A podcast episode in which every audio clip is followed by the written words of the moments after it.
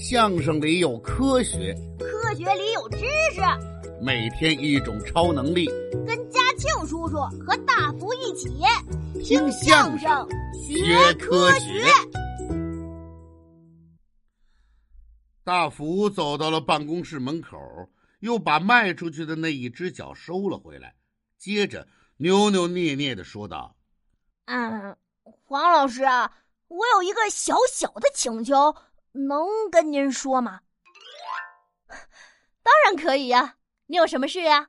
不用说请求，只要是黄老师能帮得上忙的，肯定会帮你。你说吧，什么事儿？呃，黄老师，我能喝杯水吗？我我我今天没带水壶。黄老师一听这话就乐了。我还以为什么事呢？就这呀，来，老师给你倒一杯水。黄老师从抽屉里拿出了一个纸杯，走到饮水机前，给大福兑了一杯半开的水，端过来。大福接到手里，微微抿了一口，不好意思的说：“啊，黄老师有点烫，我能晾一会儿吗？”“哦，太烫了呀，那就放桌上晾一会儿吧。”啊。黄老师接过杯子，放在办公桌上，回过身来，语重心长的对大福说：“大福呀，你最近的学习成绩有稳步提升，特别是语文，字写的呀也越来越漂亮了。你的每一点进步，老师都看在眼里。你是一个很聪明的孩子，只要努力坚持，一定会越来越优秀的。”大福。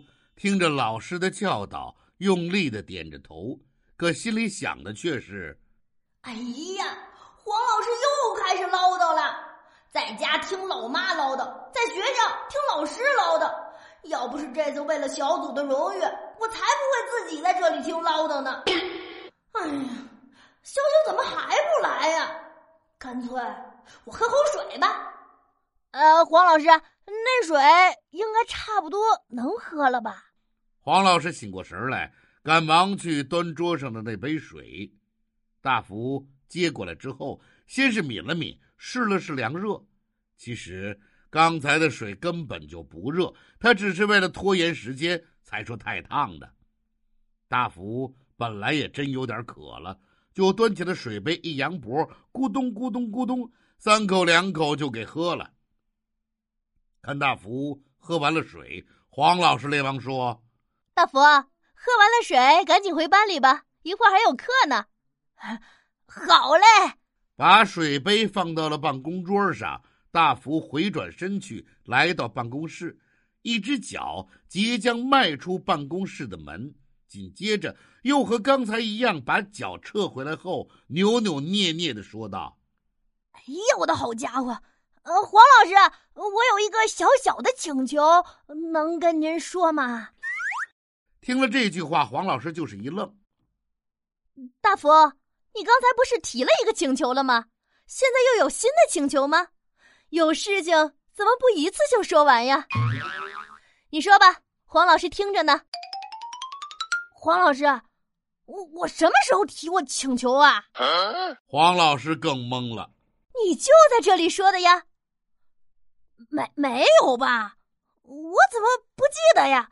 那您说说。我的请求是啥？黄老师无奈的摇了摇头，轻轻的叹了口气，说：“哎，你不就是今天没带水壶，想要杯水喝吗？”大福听了这话，面带一副成竹在胸的笑容，说道：“黄老师，我的请求不是喝一口水，不过也和这个差不多。那你的请求是？刚才那杯水。”应该凉的差不多了，我想可以喝了吧？